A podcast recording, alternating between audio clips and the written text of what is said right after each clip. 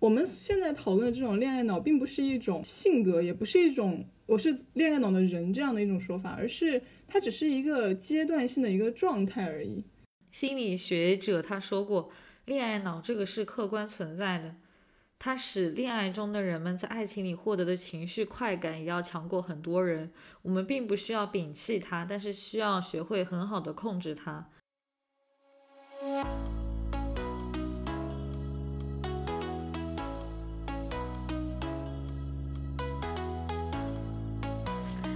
嗨，大家好，欢迎收听葱油面和气泡水的第三十一期节目，我是玛雅。对，就很久没有跟大家见面了，好像也没有见面，就是一直就是录制播客，因为真的太忙，然后就被很多人催更，然后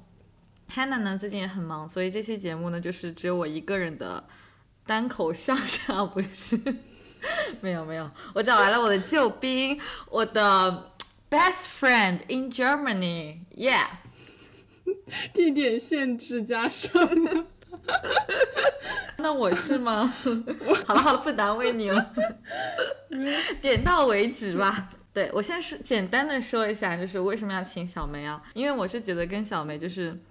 嗯，聊起来比较轻松，然后也不需要。提前准备太多，是看得出来没有准备。对，主要还是因为懒惰，所以找了。好了好了，我们现在就请这位我的 best friend 来简单自我介绍一下吧，欢迎。大家好，突然破音怎么回事？我要等一下，我要重新来一下吗？对。大家好，我是小梅。突然声音变得好奇怪。大家好，我是小梅。我是玛雅，五年多的老朋友，玛雅也是我最好的朋友之一。然后今天我来给他，不知道是救场子还是砸场子。对，救场救场。然后就是我们是。德国的本科认识的朋友，现在我在英国读研，对，就是都还在这个时区，不知道为什么要加上这个信息。啊，我已经讲过我为什么要请你了啊，对。然后我们今天想聊的内容呢，其实是一个比较怎么说呢，就是比较我觉得是我自己比较熟悉的一个内容，因为因为很多人都会曾经给我扣上这样的一个帽子。然后我为什么想找？对，想找小梅聊呢，也是，就是就明显感觉到，最近的她跟以前就有些不一样啊。我就是我再简单补充一下，我跟小梅的就是以前的相处模式。就我以前就是自己其实不能算是一个学习特别认真的人，但我印象深刻，在一八年、一九年的就第一学期还不第二学期的夏天，然后有段时间我经常跟你天天去图书馆。哦，对。然后就在零楼的那个，就是有落地窗的那个地方自习。对，对，那边还有大鹅。啊，对对对对对。然后就那段时间，我就觉得就是，就自己特别认真，你知道吗？就突然对学习稍微有了一点热情，然后就感觉自己变得自律了起来。啊，是吧？那很好耶。对。好敷衍。然后当时呢，就是小梅在我心中就是一个学霸，然后就是带领我成功走上就是学习道路上的指引者，差不多是这样子的。真的吗？我这么荣幸吗？给你带来这样的美丽的误会。因为虽然当时我们在学习位置上感觉好像你也经常就是看视频啊什么的，但不知道为什么考试成绩就很好。说实话，就还是蛮羡慕的。你是不是每天回去偷学啊？我有点冤枉，只是临临时抱一下佛脚罢了。天哪，不要暴露太多，万一被不该听到的人听到。没有没有，开玩笑。对，我们今天想要聊的主题呢是关于恋爱脑。然后我前面也讲过，就是小梅在我心中就是跟恋爱脑其实是很没有关系的一个人，因为她一直就是就是比较理性。然后我觉得我们对话也是经常会。给我一些哲学方向的思考，哇，就是反正是一个特别理性、特别理智的一位女士、女生，女士，就是在情感爱情方面就不会说那么小女生，就是还是比较理性的，我感觉。然后包括我以前情感上可能会有一些困惑啊，或者一些迷茫的时候，我觉得他都能给我一些。嗯，十分客观的分析，嗯，我觉得就是整体上是一个比较理智，然后跟恋爱脑这三个字没有任何关系的。我感觉转折马上就要到来了。对，一位女士，然后九月份的时候，就是你开始跟我聊天的时候，就整个人的画风都都变了。以前跟我的微信表情包也是各种 沙雕表情包，然后就开始向我要那种可爱表情包，整个人冒着粉红泡泡。然后我们的话题也从以前的。各个时事，时事也没有了，打折产打折信息各种 打折，就各种生活家庭，就是很方方面面的东西。但是最近感觉只集中在就是某一方面的恋爱方面，对，所以我感觉就是比较明显的变化，就突然觉得其实你也是一个可能跟恋爱脑。沾边的一个小女生，所以我今天就想找小梅来好好聊一聊这个话题。嗯，好的，我们来好好聊一聊这个话题。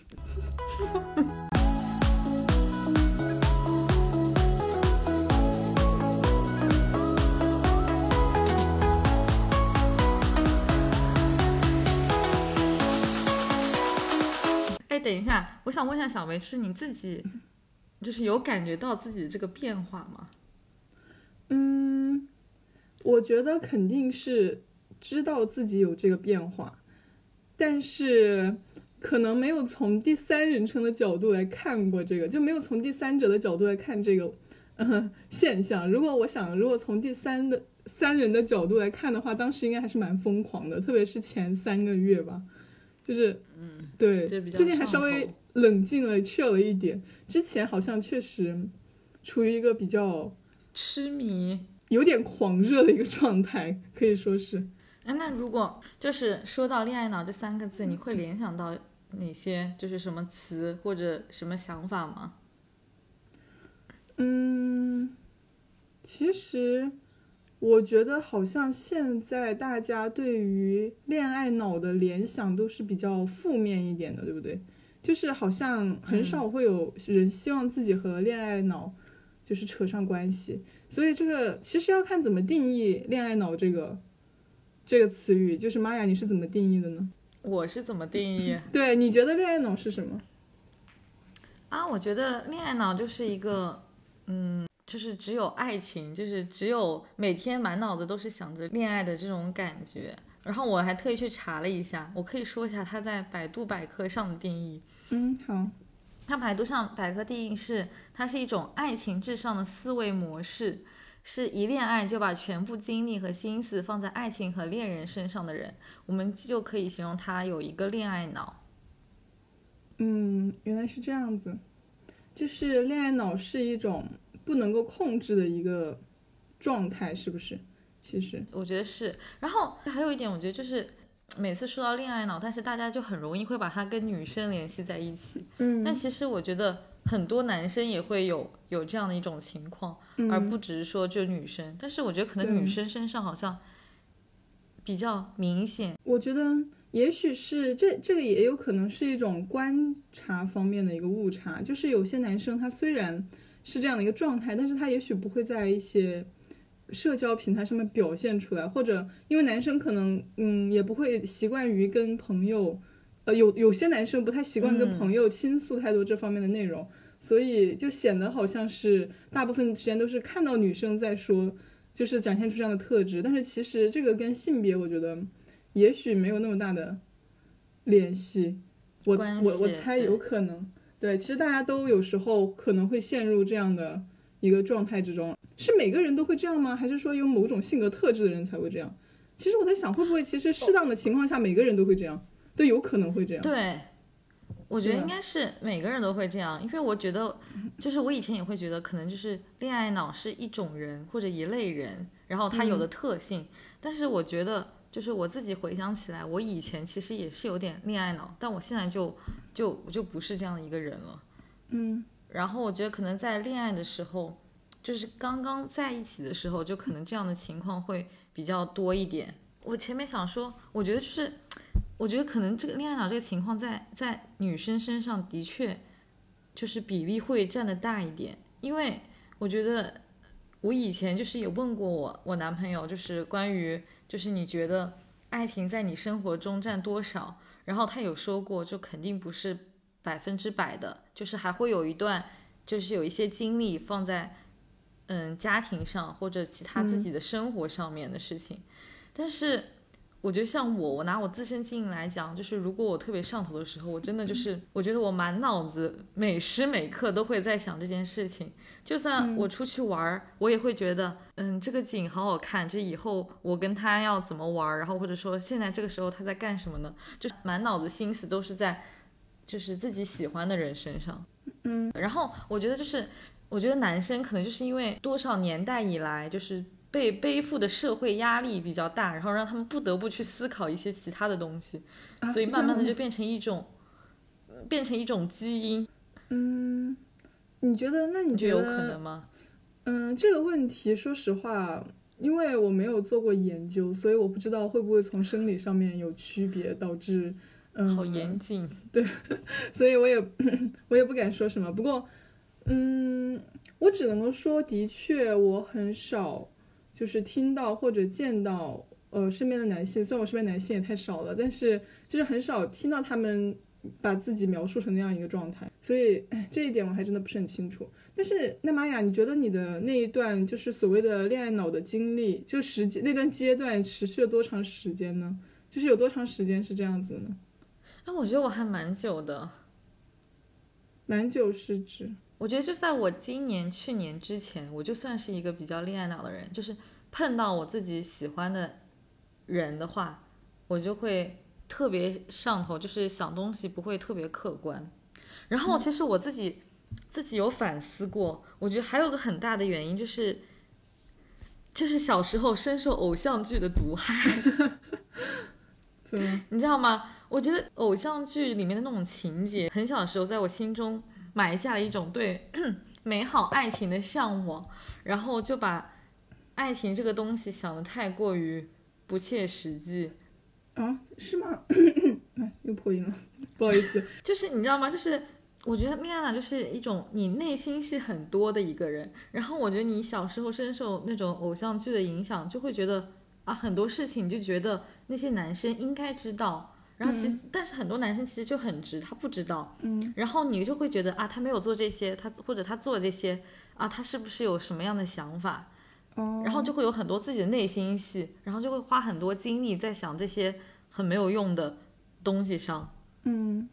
我觉得就是这样听下来，我会觉得也许恋爱脑它，嗯，就它存在的基础可能是一种，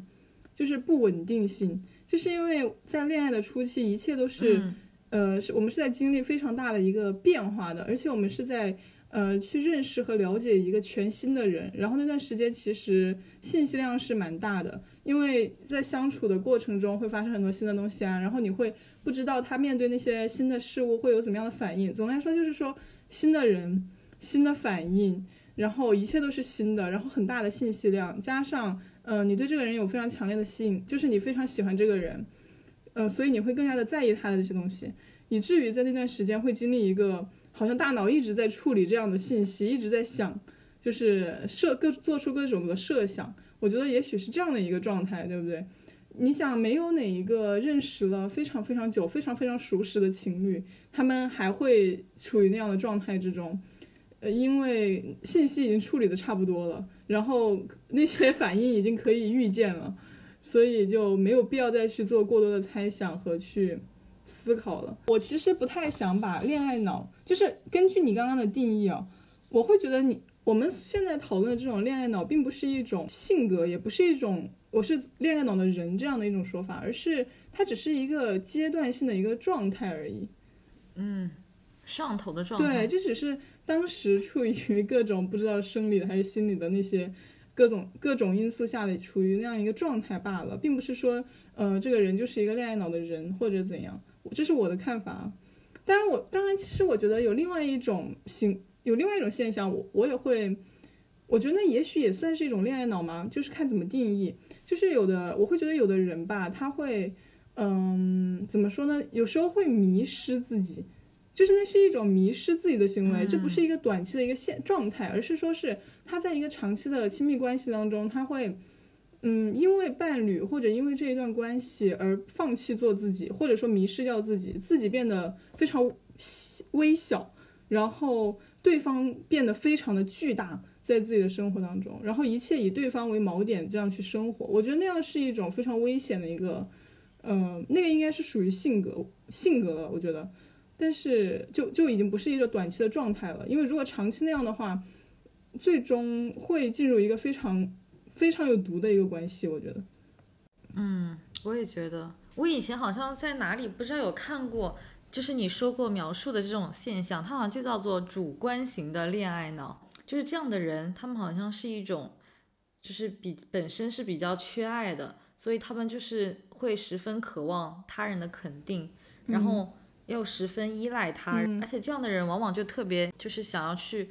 去讨好别人，迷失掉自己的身份或看不清楚自己内心真正的需求。哦，原来是这样子，所以，所以我之前就是想要知道对现在对于恋爱脑的定义是什么，因为其实这两种。这两种完全性质不一样，我觉得根本上来说，我们就是我们所经历的那一些，就都是其实是我觉得是正常的，虽然有一点点影响，呃，正常的学习和生活，但是其实还是健康的总体来说。但是第二种这一种，我觉得是这才是真的应该提引起警惕的一种一种状态。对，嗯，是我看到我之前就是有有查到，就是有心理学者他说过。恋爱脑这个是客观存在的，它使恋爱中的人们在爱情里获得的情绪快感也要强过很多人。我们并不需要摒弃它，但是需要学会很好的控制它。嗯，我觉得他讲的就是可能是你说的，就只是一个上头的过程。嗯，对，我觉得要不然我们就现在区分一下吧，就是把我们刚刚他说的那一种状态称为上头好了，因为不然不知道对。就是上头和真正的恋爱脑，因为我怕待会儿对说混了、说差了或者怎么样。嗯，对，我觉得就是我们前面讲述的，嗯，就是包括我形容你，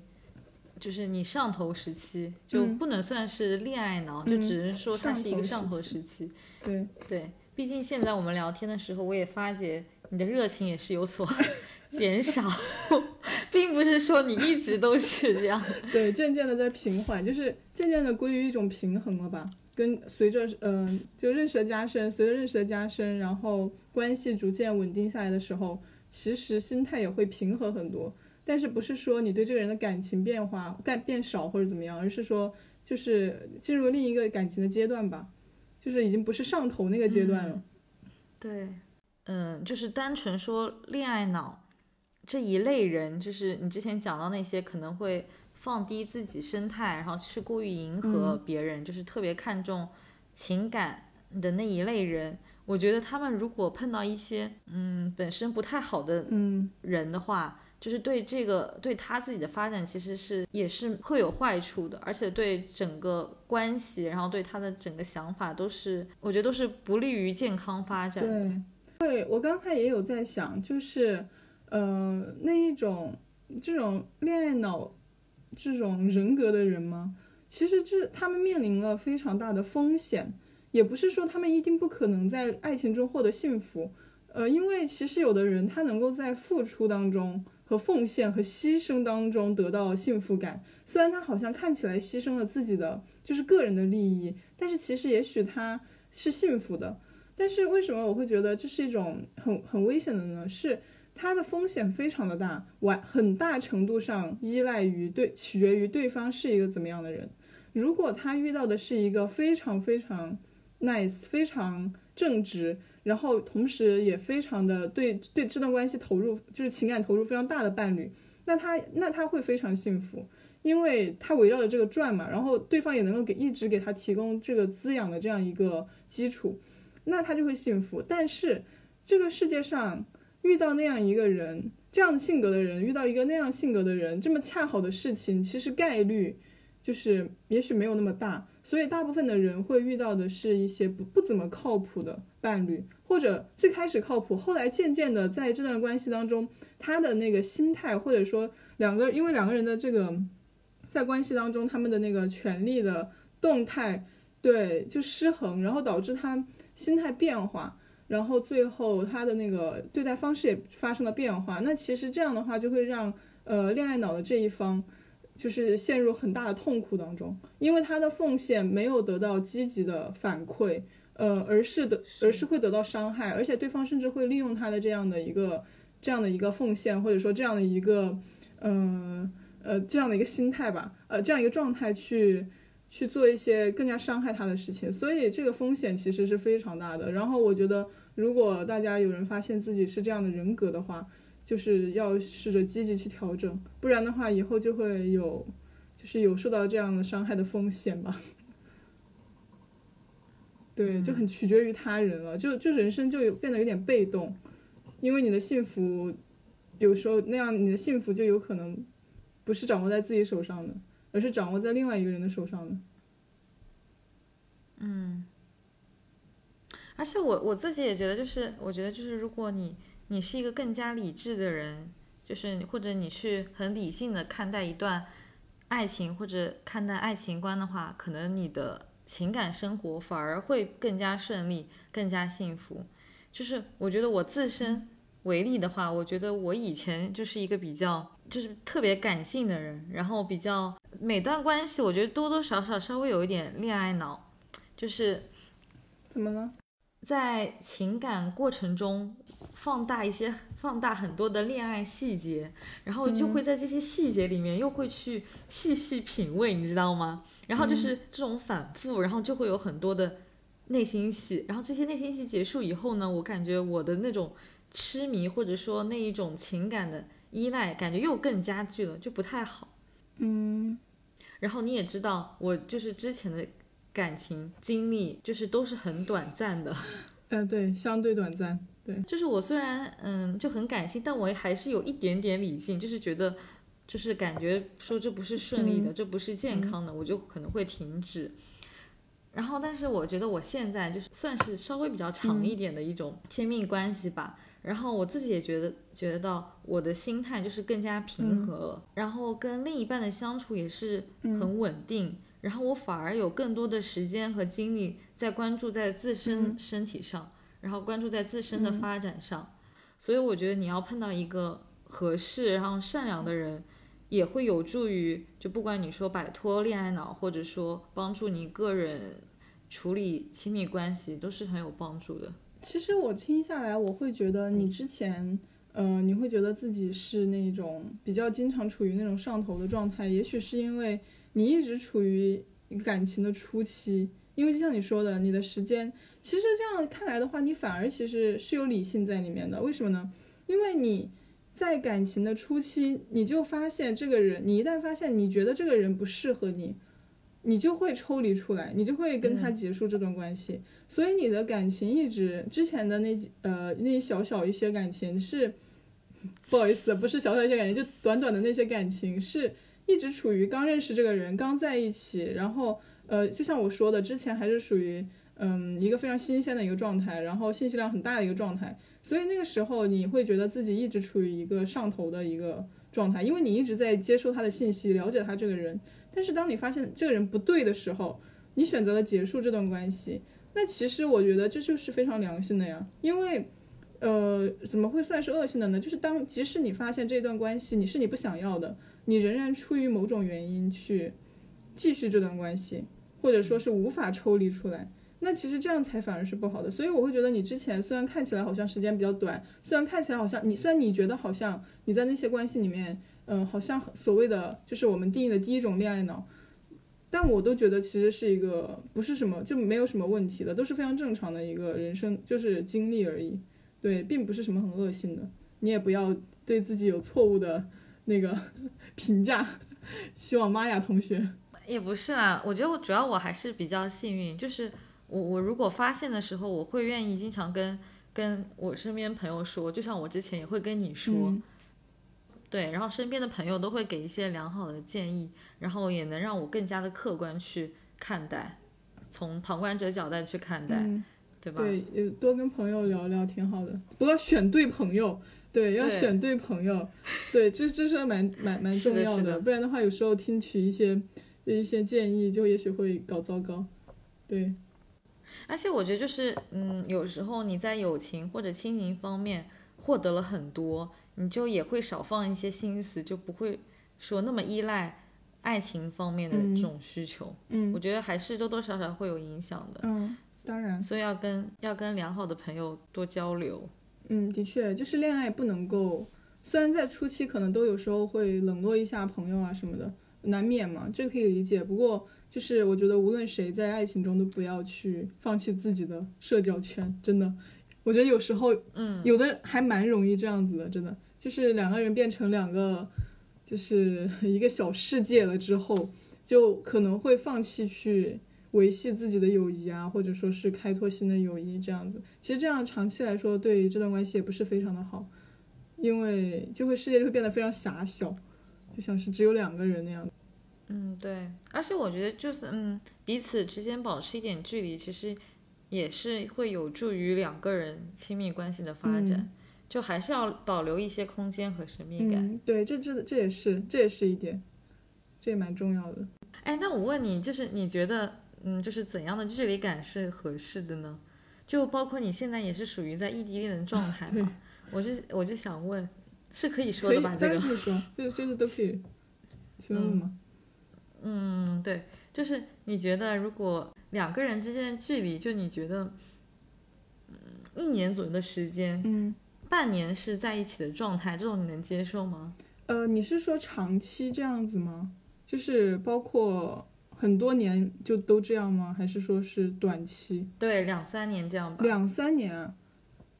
两三年是可我我说的长期是指一个没有结束的一个日期的。一个这样的一个对，如果你是明确的知道，比如说是，呃，比如说你要上学或者要怎么样，然后要自我发展，所以有那么几年是要这样一个状态，那我觉得两个人可以去协商，这都是可以去，对，都可以这样，这些东西都是可以克服的。但是说要说是一个长期的，比如说哪哪怕结婚以后，然后处于长期异地的一个状态，只有。一年当中只有半年或者怎么样可以在一起，那我觉得这样的对我来说是不太能够接受，因为我会觉得作为家庭以后，嗯，就不要这样子，因为不光有你们两个人，也许后面还会涉及到小孩啊什么的，这始终不是一个非常对家庭不是一个非常好的一个事，我会觉得，对，但是就是如果只是谈恋爱阶段，然后年轻要自己发展，然后有一个明确的，就是几年几年这样子，其实是可以的，我觉得是值得的。如果这个人你觉得值得的话，对你刚刚问的距离，你是指你是指这种空间距离吗？还是说是对情感上的距离之类的？情感上的距离有点模糊哈，难以界定。嗯，就是比如说，嗯，比如说情侣在一起的时候，需不需要告诉对方所有的事，或者说？嗯，所有的生活内容都告诉对方啊，或者说是所有，对，就是你是想你是吗？还是说没有？我前面想问的其实是，嗯，生理就是身体上的那种距离，就空间上的距离。但你刚刚说心理上，我会觉得，你你你觉得就是两个人在一起，你觉得就是要百分之百的，就是告诉对方所有吗？还是说你觉得大概百分之八十、百分之七十？嗯。我现在就是我个人的现在的想法是，我会觉得有你想要分享的，然后觉得有必要让他知道的事情可以告诉他，然后有一些事情其实是可以作为自己的一个隐私，或者说是自己的一个只有自己或者其他的和朋友或者说什么知道的那些事情，就是尤其是。会对感情造成伤害的一些事情，就更没有必要去说。我会觉得，嗯，对，就是没有必要嘛。因为虽然说好像百分之百的坦诚听起来非常的好，但是我会觉得现实生活中操作起来，因为人都是会有自己的隐私的，都是会想要有自己的秘密的。如果你就是把自己好像所有的东西一股脑的都抛给对方的话，呃，有一些东西一定会是对方不想知道的。一定是会对方听了会觉得心里面产生一些负面的感受的。我会觉得那样其实对大家都是一个负担吧。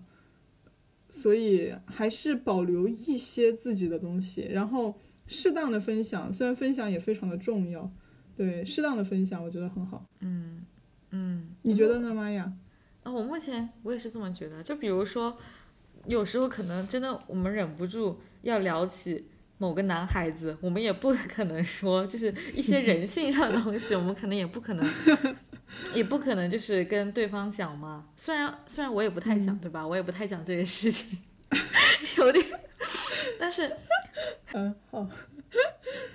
对我觉得还是要有点保留。但是你知道吗？我觉得这个，哎，我这个人也是，就是虽然我自己是想这样，但我会很希望对方就什么都跟我说，就包括我的缺点，或者说他有一些什么。嗯，我会觉得他告诉我，我我也不 care 他是什么，但是我会希望想知道，就是百分之百的他，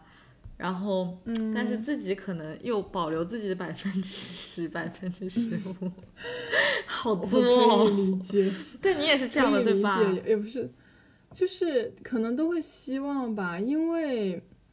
因为。其实有的东西你知道了，你不一定能接受，你知道吗？就是你以为能接受，但是其实你永远不知道，对，就是是的，什么时候他突然就变得不能接受了，是的，是的，然后就突然会出现不能接受的东西。所以我觉得现在你是属于一个比较乐观的预判，就是觉得对方说，嗯，对方的那些东西也许没有那么什么，但是，嗯，如果真正的对你做到百分之百的没有保留的，什么都告诉你的话。我会觉得，一定会出现东西是你不能接受的，对那样的时候，这样的吗？对，一定会，对对，还是太这这这就是对，嗯，所以怎么说呢？而且不现实了，也只能够作为内心的一个，就是希望我能够做到，我保留一点，但是你全盘团全盘托出，看到全部的你，就是只是一种期待罢了。我也觉得，我觉得我现在也在慢慢学会，就是控制住自己的好奇心，就是学会 慢慢放下一些事情，就嗯慢慢放下想要知道所有的事情的这种想法，嗯嗯，对吧？哦，其实我觉得这一次，因为因为我我我现在怎么说呢？就是我现在面临的一个新的一个议题，就是前女友前男友这个问题，对吧？因为我之前我上一段关系里面，我们两个是没有这种所谓的比较。真正的那种前男友前女友的，所以就是属于比较一个简单的一个感情状态。但是现在这段感情里面，是我们双方都有了前男友和前女友，而且都是在自己的就是之前的生活中占就时间存在的时间还蛮长的。哦，然后对对，所以就会面临对吧？其实这个问题对我来说还蛮新的，因为。因为我就很没有处理的经验，然后其实我还踩了蛮多次雷的，这样吗？所以，对，就是有时候会不小心分享太多，然后或者有时候会不小心想知道的太多，但是知道了之后呢，就是发现自己是不能接受有些事情。啊，怪不得你有之前这种这也不是说那么严重。对，所以，嗯，这也是另外一个关于距离的问题。我觉得在前男友前女友这个问题上面。真的就是会很好奇，但是真的有的时候要控制住自己的好奇心，嗯，真的。对，可能就享受当下，就是注重当下就好了。因为我是没有这方面的困扰了，不好意思。但是我觉得我我可以理解，就是我我觉得我嗯，我还是会有一点芥蒂的。就是如果我知道我另一半他之前有个长期的关系的话，多多少少会觉得那个人会不会。嗯，会不会在你心中有其他的不一样的地位啊什么的？但是已经过去。天呐，我之前还没有想过这方面啊！怎么办？你提醒了我啊！不是不是，倒也倒也不是，倒也不是。那你想想，你前男友不也是一样吗？就也很久啊。嗯，倒也是啦。但是就是虽然很久，但是很 就就嗯，怎么说呢？就感情消失的比较彻底，所以就还好。但但你这样一说，我突然开始。突然开始思考这个问题，算了，我到时候再改天再思考吧。嗯，那可能因为你还在处于上头期，但是你知道吗？其实我觉得我还是一个比较，我觉得我真的是一个心比较大的人，就是，嗯。嗯，我另一半也没有就嗯前女友这种东西，但是他以前可能毕竟都会有那种心动的时期，就是青春的时候，我也问过，就是就会有那些时期，就是那我那方面都会觉得很好啊，就还好，我会想要就是有一种啊，就是希望让他自己也好好保留青春的那种感觉。嗯，对，我觉得就是这也是很重要，毕竟是属于他自己，嗯，自己人生的一部分嘛。啊，对，我觉得这个你这个想法我很赞赏，因为我也我也会觉得，就是其实从理智的角度来讲，那一个对方经历的以前的那一段感情也好，或者什么也好，无论是感情单方面的还是双向的，其实都是都是他的青春，你知道吗？嗯，就像我们也有自己的青春一样。对，所以都是很宝贵的东西，都是很值得去珍，就也不说珍惜吧，珍惜听起来也那个什么，但是就是很值得去纪念的一些，是对回忆或者说是一些，对，因为人生毕毕竟青春也就那么一段时间，所以，嗯，我觉得还挺好的。其实这样想来的话，还挺好的。只是说，嗯，只是说人嘛，难免有时候会有一点点，就面对这东西有点小小的情绪或者什么，但是。但是其实理智的想都是非常可以理解、非常好的事情。对，而且再从一个角度来说，就是你自己本，我觉得你自己也说过，你本身就是喜欢那种比较成熟的男生、异性。但是那样的人多多少少还是会有经历的，就是那种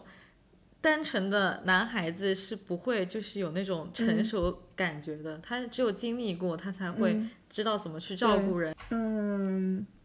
某种角度上来说，也许是吧。其实我以前不觉不知道我喜欢成熟的类型，我以前以为我是喜欢单纯的，就是白纸型的。对。但是，嗯，就觉得现在觉得白纸型的，你要是勾勾画画好麻烦，而且有可能是张油纸，你知道吗？就是画了之后没痕迹，就不出墨的那种油脂。打扰了。所以其实怎么说？对，还是成熟的蛮香的，成熟的蛮香的，也蛮香的。如果你能够。就是自己方面能调节好心态的话，嗯，对，嗯，还好了。但是我觉得成熟的话，有一点，有一点，怎么说呢？我觉得在跟一个成熟的人谈恋爱，有一点就是，当然，也许这恋爱本来就该这样，或者爱情感情本来就该这样。就是我会觉得需要比较相对的势均力敌，就是在情感方面，不不是说你的外部条件一定要怎么匹配，而是说，嗯，你不能够一味的索求。就是你不能够想着说，好像就是有的时候两个人都比较天真、比较单纯的时候谈恋爱，有时候会就是有时候会失衡，你知道吗？就是会有一方突然变得非常的，就是越界，然后另一方因为也没有什么经验，也不知道自己想要什么，然后也不知道怎么，也许也不知道怎么正确的去表达，所以就会去呃忍耐了，或者说是怎么样。但是我觉得跟成熟的人在一起，或者两个成熟的人在一起，应该叫做。嗯，就是会需更加需要去尊重对方的边界一点，然后更加的去怎么说，就是双方真的就是要势均力敌，需要对需要在那个状态、精神状态上面要势均力敌一点，因为因为成熟，所以不可能说是完全的去说像小说里面什么容忍你像一个智障一样，或者说一个作精一样在那儿作，或者怎么，或者像一个。就反正那些东西对那些东西的容忍度反而会变得很低，是我会觉得，就是这是我目前的一个一个一个这种感悟。嗯嗯，我觉得，而且成熟的人就是大部分都是更加包容，然后会更加设身处地站在另一方角度去想的人。就如果他们是要好好经营一段关系的话，那这样的话，嗯嗯，是一段健康稳定的关系的可能性肯定是会更大的。然后你从中获得的幸福感肯定也是更高的。嗯嗯，也许嗯，应该可能是的。而且，其实我还会，我突然想到，就是还有一点就是，嗯，我会觉得，就两个成熟的人谈恋爱的话，沟通方面会好很多。其实感情沟，我觉得在感情里面沟通是真的很重要的。就像我跟男朋友在一起的。初期我们两个就就说过，为什么就会觉得我们两个是属于一拍有点一拍即合的那种感觉，就是很快就认定了，就比较认定了吧，就是很快就判断出对方可能是我们想要经营感情的那个人，嗯或者说想要经营很长期的，甚至是婚姻关系的这样一个人。为什么呢？因为，因为我觉得，像我跟他说过，我觉得我们两个是属于，嗯、有我们的公式是对的，就是首先我们的那个我们的价值观、三观是比较匹配的，然后，所以我们看待问题的一个大的一个逻辑，就是就是你不会对一个事物产生太大的不一样的判断，然后加上我们两个都非常的，呃，希望有沟通的意愿，也有沟通的能力，嗯，就是这两个东西，我们是，对，就我们这两个东西我们具备了之后，其实我会觉得这样一段关系，它就嗯，就是能够健康的概率就非常大。嗯，对，我觉得对，就是面对不同的问题都会有很好的，也许都会有比较合理的解答。对我会觉得这样子。嗯，是，我觉得这个说不好意思，嗯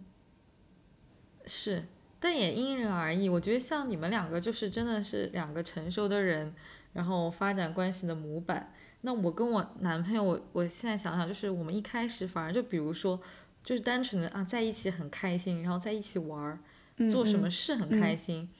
然后再从相处过程中，也不是说真的是沟通，然后是说你做一些事，然后看出来他是一个什么样的人，然后他可能看出我是一个什么样的人，然后再慢慢了解彼此的。所以我觉得可能跟嗯性格，然后跟他 对一，种就是为人处事、状态有关。为人处事的一种方式也有关系。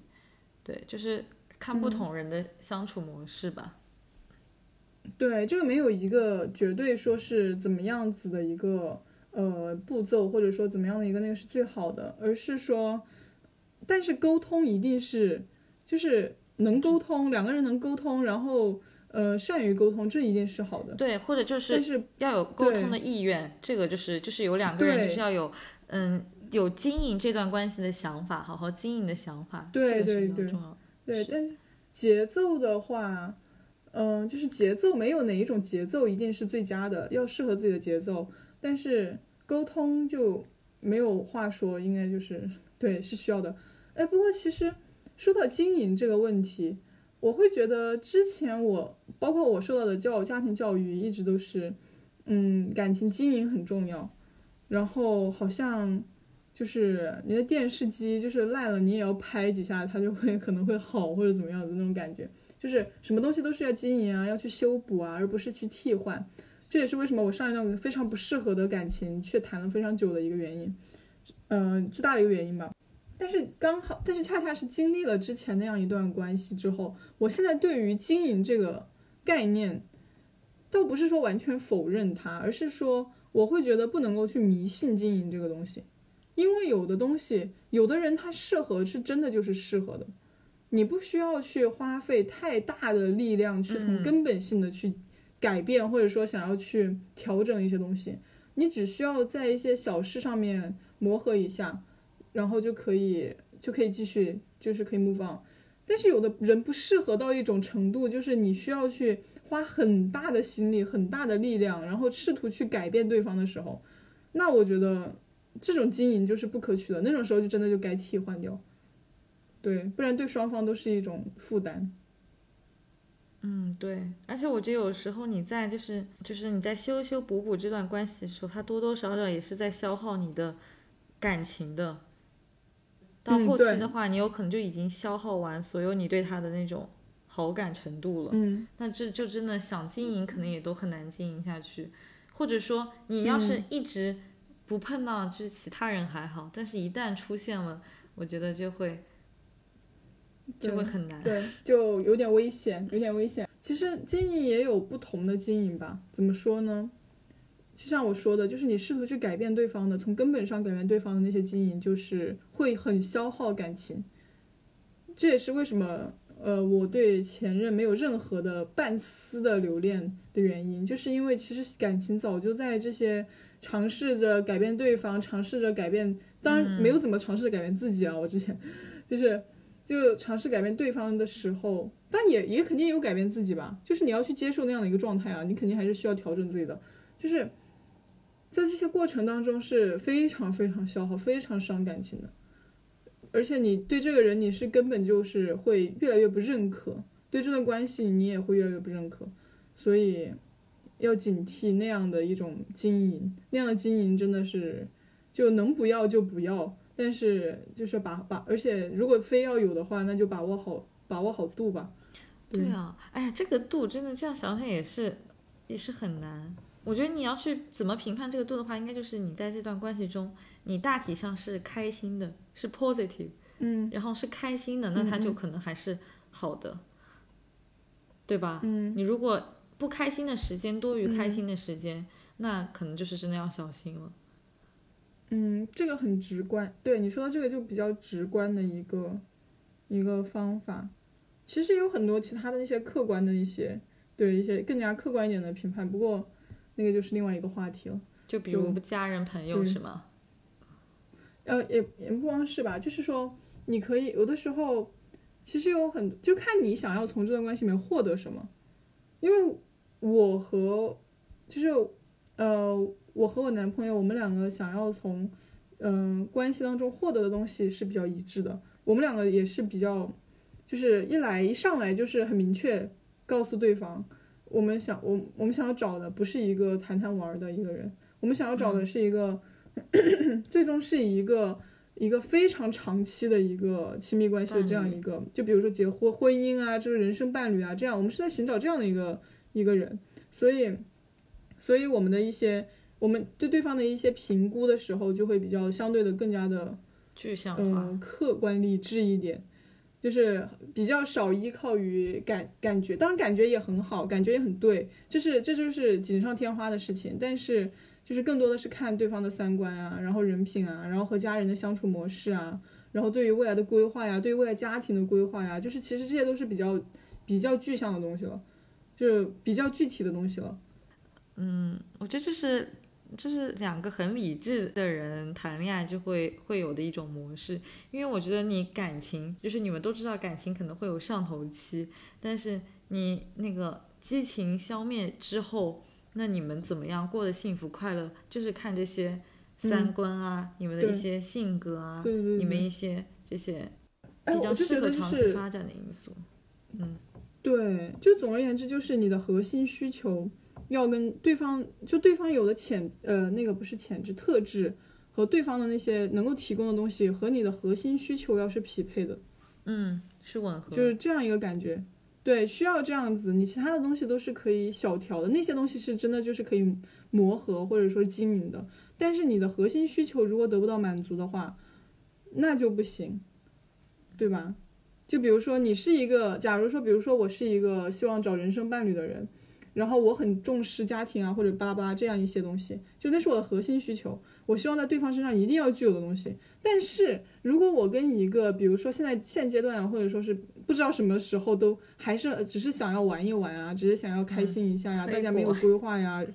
对，然后或者对家庭不是很看重啊，这种这种人在一起的话，就不会长期来看就不会幸福，哪怕当下是上头的。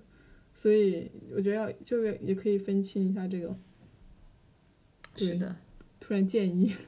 对我觉得是，就是比如，嗯，就是可能有些单身的人，如果你想要真正开始一段关系的话，你要先先清楚知道那个人是什么样的人，之前你要更清楚你自己是个什么样的人，然后你想要找什么样怎么样的人。如果你不知道你想要找什么样的人，但是你一定要知道你不能有什么样的人。嗯嗯。对，就是先了解自己吧。真的，我觉得先，我其实看到身边有一些朋友，他们在面对感情的时候是不知道自己想要什么的，就是有的时候会是真的，因为不知道自己真正想要的是什么，所以他在想要这个的同时也想要那个，但是有的时候他想要的那两个特质是矛盾的，就是他不太有可能出现在同一个人身上。是的，所以 这种时候就会给双方都带来一些困扰，因为。在一起之后，好像有一个东西你就没有，对方就会觉得好像你对我有一方面又很不满意，但是我又不可能展现出那样的特质，因为有的东西真的就有的性格特质或者有一些状态是矛盾的，所以那个女生或者说是那个男生就有这样不清楚自己想要什么的那个人呢，就也会非常的困扰，因为他始终不满意，始终不是很幸福，所以我会觉得。你真的要想清楚自己真正想要的是什么，然后呃最重要的那些东西列出来了之后呢，其他的东西可以是作为一个有就是锦上添花。对对，如果没有，那就是可以取舍掉。取舍掉之后，你就不要在那儿遗憾，或者说是不开心，或者想要更加贪婪的想要更多了，因为人不可能说是那么完美的。然后关系也不可能就是那么你想要啥就有啥，那也不是人生不是这么操作的，是不是？对。我这样看你，我突然好像就是一个情感导师 啊！不是，哎，不是，我突然觉得就是我一个小屁孩在那说什么。我现在 就是我现在说的一切都只是我目前现阶段的一个自己的一个想法啊，就不不代表就是真的就是正确的或者怎么样，大家要自己分辨。没有，我觉得，我觉得，我觉得还是。嗯，还是很有道理的，就是目前来说。嗯，好吧，那就好，希望有帮助，有所帮助。会，对。怎么从恋爱脑聊到这？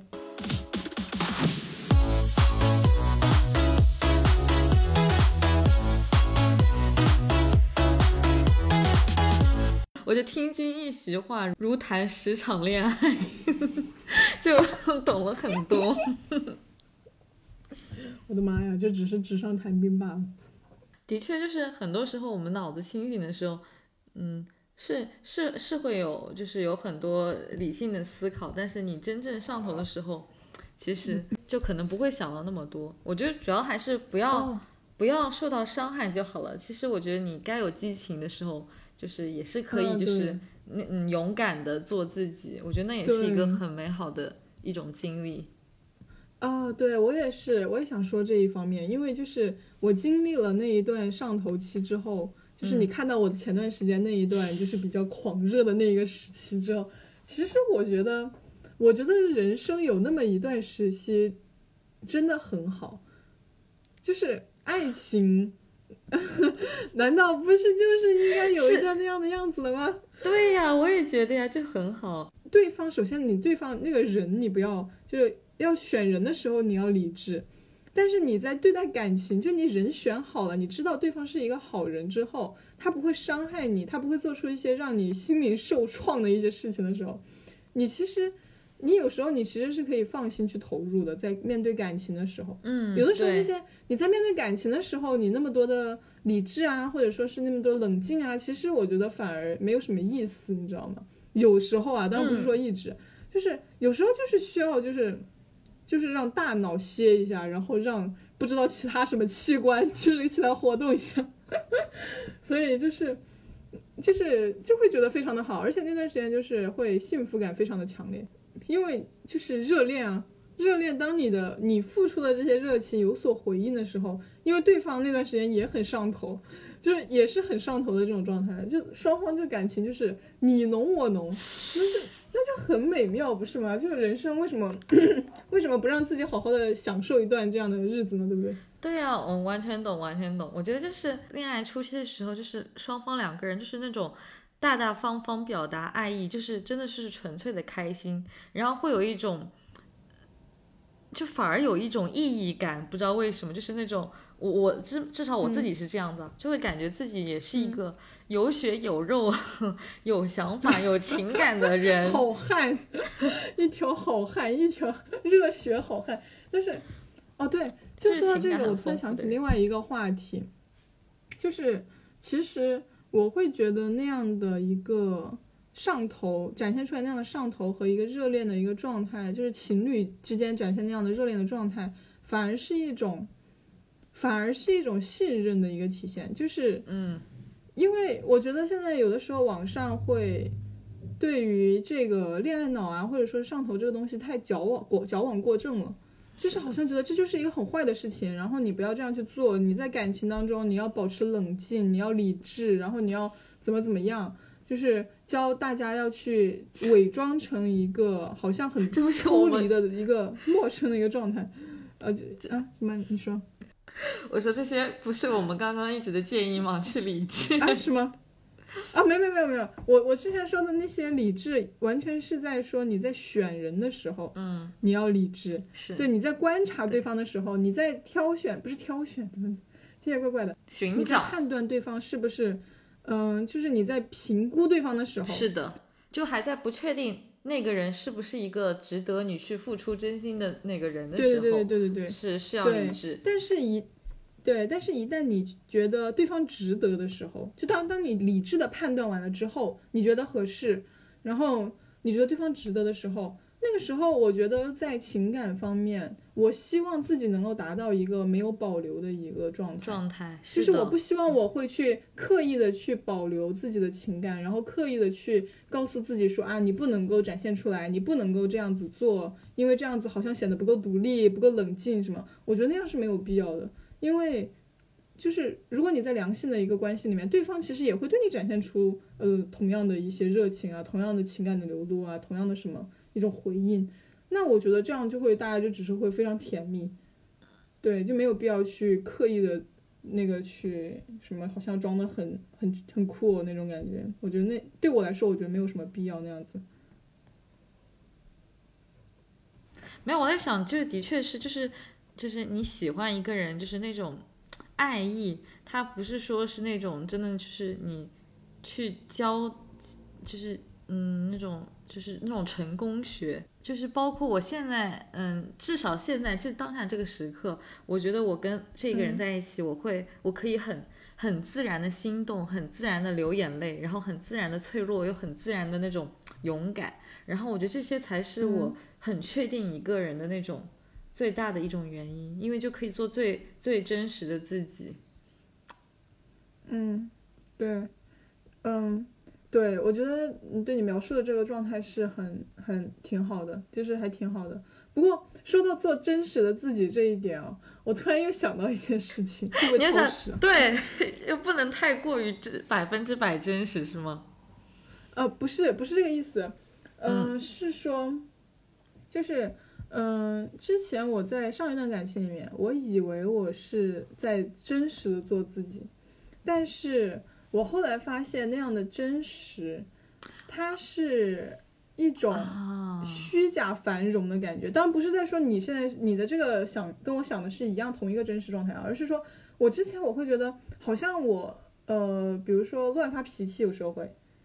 当当然，我就乱发脾气不一定是我自己一个人的问题，对方也有问题，或者说是我们双方不合适导致了我情绪的产生。但是我就这样随意的发泄出来，有时候会完全不顾及对方的感受，说一些非常难听的、非常伤人的话。这些事情我都做过，然后我当时以为这是一种真实，因为我其实我人，你知道我这个，我其实平时相处与大家相处性格都是比较好的一个人。对，然后但是，对，但是与前男友相处的时候，我的性格就非常的恶劣。当时我以为我是在展现出我真实的一面。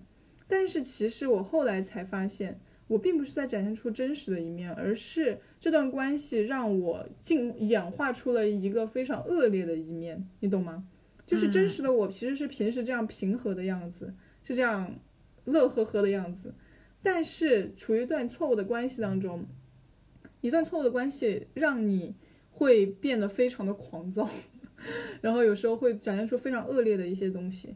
那其实那样不算是一种真实，我会觉得那样其实是一种，就是你没有变得更好，你是变得更糟糕了，在一段关系里面。对对，但是你随意的发泄情绪，随意的去，嗯，去做一些伤害对方的事情，或者说是，嗯，伤害自己那种心灵健康的事情，其实那不叫做真实。就是有时候不要误会了，有我只是就是提醒一下血的教训。对，我也觉得就可以啊，血的教训没有那么夸张，也没有血的教训，就是就是教训，对，就是教训。可能心流血，其实，对，心流。就现在我会觉得，目前来说的话，是处于一种反而比较克制的一个状态，就是因为你真正你爱对方的时候，你会去在意他的感受，你会不想要去伤害到对方。所以你反而会克制一下自己，有的时候，因为有些东西不是说你不能够克制，你有些话很伤人，你随便说出口，你随便说，好像你说了，好像这叫做做自己吗？其实这不是做自己吧，这只是很自私罢了。因为你只是在宣泄自己的情绪，你没有照顾到对方的感受。但是你当你爱一个人的时候，你是不会这样子的，因为当爱一个人的时候，对方是很重要的，你不会想要去随随便便伤害对方。这段感情对你很重要的时候。你就不会想要随随便便的破坏这段感情，对，嗯，对。突然想到这件事情，那我这样的话，我是要补充一下，我就觉得就是我前面所说的真实，应该更多的想要描述的是一种，就是很轻松、很对、很轻松、很放松的一种状态。然后，但是两个人是至少要在往更好的方向上一起走的，因为你只有变得更好，你你也会更加开心。然后，包括我觉得就是两个人相处，还有一点很重要，就是就是知道彼此的那个那个度。然后而不，然后不去触犯对方那种底线，然后就是，对，就是因为在这种相处的磨合中，然后你也在重新塑造你自己的一种性格，然后他也在重新塑造自己的性格，然后才会变得更加的，嗯，互相吻合。嗯，你说的很有道理，很对，我觉得，就是我很我很认我很认同，对，嗯，是。我觉得就是真的，就是说起来就是很容易，但是就是真的碰到什么事不开心的时候，又开始一个人在那生闷气。没有啊，这都是正常的，就是你至少要有这个意识，对不对？我觉得我们至少要有这个意识，然后才能够对尝试往那方向努力嘛，就是一个努力的方向，你罢了。对，做不做得到，就是那是另外一回事情，但是努力的方向是清楚就好。嗯，对。Sometimes it's hard to be a woman. Giving all your love to just one man. 但是对，而且我觉得其实有时候就是，嗯，除了我们前面说你去理性的去分析这段关系之外，我觉得你如果在一段关系中，嗯受挫或者说感觉不好的时候，你可以尝试就是转移注意力在其他东西上，就是不要在情感需求上，你可以做一些其他的事情。你可以就学一个技能啊，或者或者是嗯，就是做饭也可以。你也不一定要去学什么，因为你如果不喜欢学习的话，就是你做另一件事可能更痛苦。就是找一个找一个就是放松的方式。然后去转一下注意力，我觉得也也可以有效的，嗯，避免一些，嗯，不健康的恋爱脑。对，最后还是扯回恋爱脑，点一下主题。嗯，那说到这个，我突然又想起来，就是说说，嗯，我觉得你说的刚刚那一点很对，不过有时候也需要去，就也也要分状况，就是要分情况，就是当你面对，比如说你双方产生了一些问题的时候。然后你心里面产生一些负面的情绪的时候，嗯，如果说是要分一下，如果说是对方的一些问，就是说是嗯一些根本性的问题，比如说对方有什么特质，或者他你们三观上面有什么东西是你觉得很不就是很很冲突、很矛盾的时候，那个时候我觉得就是另一种层次的需要引起注意。但是如果只是你自己内心产生的，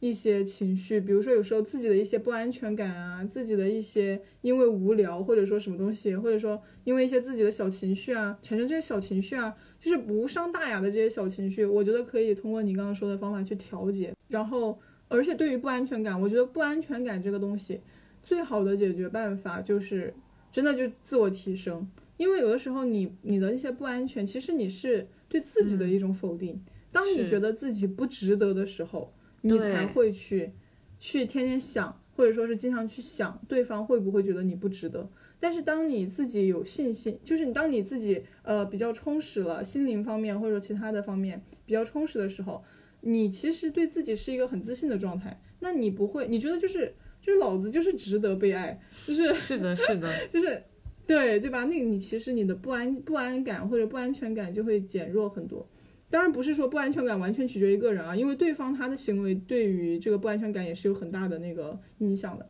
但是就只是这么一说，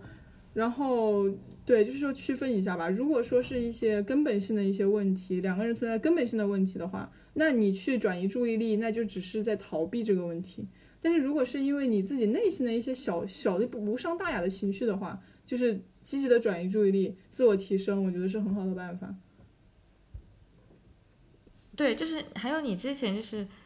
提到的一些点，就是我就想到，就还有一个问题，就是我发现就是在产生矛盾的时候，哦，我觉得你男朋友很好，就是我觉得你们是属于那种真的就会很、很多沟通什么的。我觉得有些男生就是碰到一些矛盾的时候，他们就可能就是一直在逃避。我觉得他们就是可能是一种犯懒的心理，还是怎么样。然后或者觉得这个问题他想到，他就会觉得就会觉得就是说就想就想回避他，就会觉得就说了也没有用，还不知道怎么样，然后就是就就不去表达。然后这样，我觉得这种做法会让女生。就是更窝火，就是有时候其实不一定是你要给个回复，但我觉得是一种沟通的态度。嗯嗯，对。然后我还想，如果碰到这种问题的话，碰到这种时刻的话，就是该怎么做呢？好像的确是转移注意力也是没有用。该怎么做呀？就是嗯，就是我之前不是在讨论关于成熟的就是恋人。那个那一部分的时候，我就说到，我觉得成熟的关就是两个成熟的人，一个最大的一个特征就是，嗯，非常的善于沟通，也乐于去沟通嘛。就是其实我会，我觉得也许一些拒绝沟通的那些现象，嗯，有可能是一方或者双方都还没有非常成熟。虽然成熟这个听起来非常抽象，有点那个什么，就没有一个明确定义啊。但是就是也许就是没有很成熟的一个体现。有可能是提出问题的人，或者说是，嗯，就是可能也有可能是一方他太情绪化的表达了，就只是在表达输出自己的情绪，他并没有在分析这个事情。嗯，就比如说，说你做的什么事情，呃，给我造成了什么样的一个情绪，给我造成什么样的一个感受，原因有可能是因为他触发了我的什么什么什么。我觉得也许我们可以怎么怎么样。就是这样，也许是一个更加有效的一个沟通。但是有的人可能只是说啊，你不爱我了，或者说是你怎么你这你这人怎么这样子，或者说是你那样做很过分。就是也许有时候是一方的表达又不够的理智，呃，不是理智吧？就是一方的表达也许也没有那么有效，然后另一方呢也没有那种非常非常积极的那种比较成熟的想要积极的去解决问题、想要去沟通的这个能力，所以就会造成一个现象，就是。一方好像是想要沟通，但是其实他又只是在输出情绪，然后另一方他又没有成熟到能够去发现、发掘那个情绪背后的那些东西，所以他也只是在接收情绪，然后他也觉得好像没什么，就好像觉得是理无理取闹，或者说是你怎么莫名其妙就生气了，或者怎么样，就觉得好像没有沟通的必要，但其实也许都是，呃，双方都不是特别，就在这个方面不是特别成熟的一个体现，也许。所以要怎么做？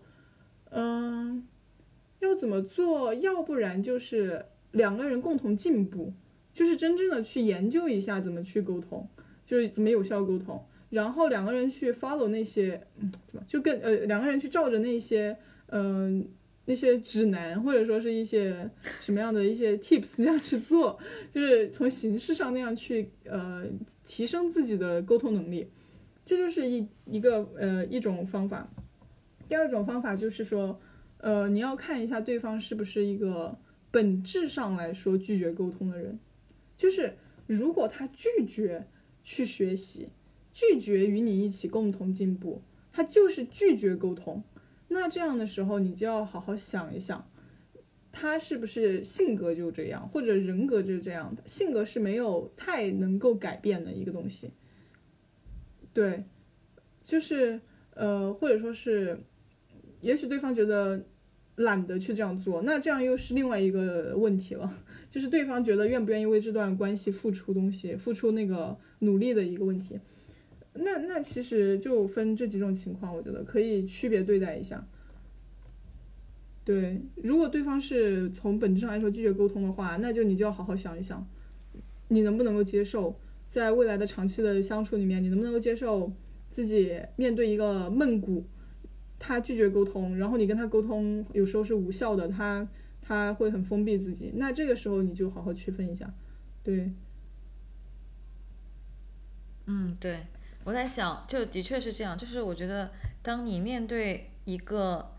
嗯无效沟通情况的时候，就你先要做的可能就是。嗯，表达出你的观点，然后是具体化的一个观点，然后看他对待这个观点他的态度。就像我的，我目前的 partner，就我知道他其实就是一个比较不善于沟通的人，就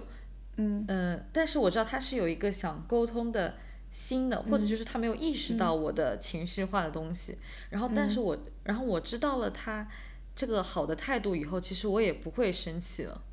嗯，对，对。然后，但是就是对于其他的一些无效沟通的人，然后我也觉得就是有时候，嗯，就不管是男生女生，就是不管是表达方还是呃被被输出方，就像你之前说的，我觉得大家也都可以先好好反思一下自己，就是你输出的话，你输出的内容是不是有效的？你是不是只是在宣泄？嗯就不一定嗯要一直觉得是对方的错误，就还是可能说就是要多一些包容的态度来经营关系。嗯，然后就对就是有的时候说话不不一定是在沟通，对对就你说话不一定是在沟通，对，而且嗯我觉得就是所有的对话，在一种嗯心平气和的情况下，才会更嗯。加有利于，就是两个人互相了解，就互就是就能够嗯。听进去，然后有利于对话顺利的进行，沟通嗯顺利的进行。对，嗯，总结的很好，补充的很好，很有道理。嗯，如果如果说你是想要改变，就比如说，如果说是想要改变这种状况的话，就最好是从自己和就是对对是这样的一个双方的就去思考一下。但是，嗯，对，其实就是，哎，就是很多就是有时候会有这种误区吧，就是说你都不愿意沟通啊，然后你都不愿意听我说话呀，然后我说话你都没有反应。其实有的时候真的就是有一方只是单纯在发脾气。就你发脾气的时候，对方听你那个也很烦，说实话，也不知道在听什么。嗯对就如果你情商不够高，然后你没有办法去捕捉那后面的那些传达那些背后的那些想法的话，就只是单纯觉得很烦罢了，对不对？就你这个人莫名其妙在骂我，然后 在指责我，那谁都不想听了，对不对？所以嗯、对。还是我觉得就是很多人就是嗯不管是情侣还是跟家人之间的沟通对话，就是我觉得大家第一步接收到的接收到的信息都是当下的那个氛围，就是那个情绪。我觉得包括我在嗯德国这边我实习嘛，我就感受到就是嗯，大家会很注重一个良好的氛围。我觉得就是在一个很好的氛围下，你进行的嗯嗯对话沟通都是更加有效的，然后你的那个信息量也是，嗯，更加有意义，能够被更好吸收的。对，因为有的时候，当一个人，嗯，感受到，比如说你在开始开启一段对话的时候，你你产展现给人家带来一种很攻击性的，然后或者说是一种对你不友好，或者说你是在批判对方的，给人家传达出这样的一种感受的时候，对方其实那个时候已经没有在听你在说什么了，他已经不会去理智的对待你在说什么了，他只是会就是他突然一下就会防备心就会起来。然后就会想有人在攻击我，那我要怎么防御？我要怎么防御？我要怎么反击？就他脑子里面都是在想这些事情了。所以，呃，一个非常平和的，然后一个非常呃那个 chill 的，或者说一个冷静的一个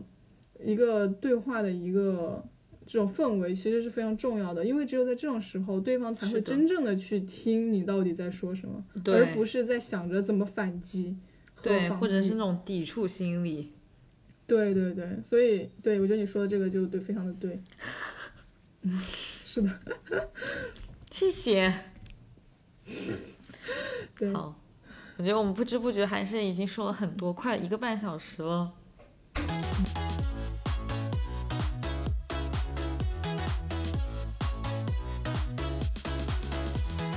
还是、嗯还是感觉说了很多的，嗯还是有很多信息量的。好信，息量真的蛮大。那我来结个尾吗？嗯，好啊，结尾吗？今天特别感谢小梅做客 这个听众不多的节目，但我真的很希望很多听众能够好好听，我觉得还是很有帮助的。嗯，谢谢，谢谢你的邀请，我也觉得非常开心来到贵节目，好的，对，这么面向全国的观众。是哈，好，对对，希望就是如果大家喜欢的话，就是好多多支持，然后我们有机会就多邀请成为常驻嘉宾，开玩笑。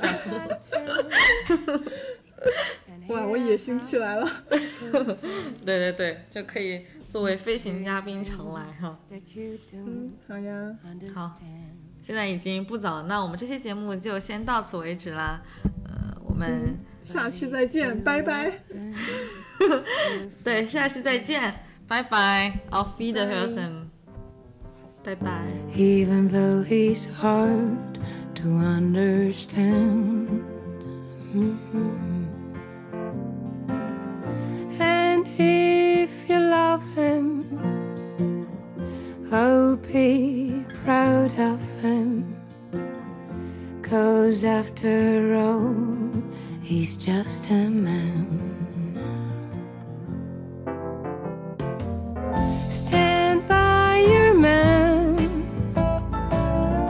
Give him two arms to cling to, and something warm to come to when nights are cold and lonely. Stand by your man and show the world you love him. Keep giving all the love you can.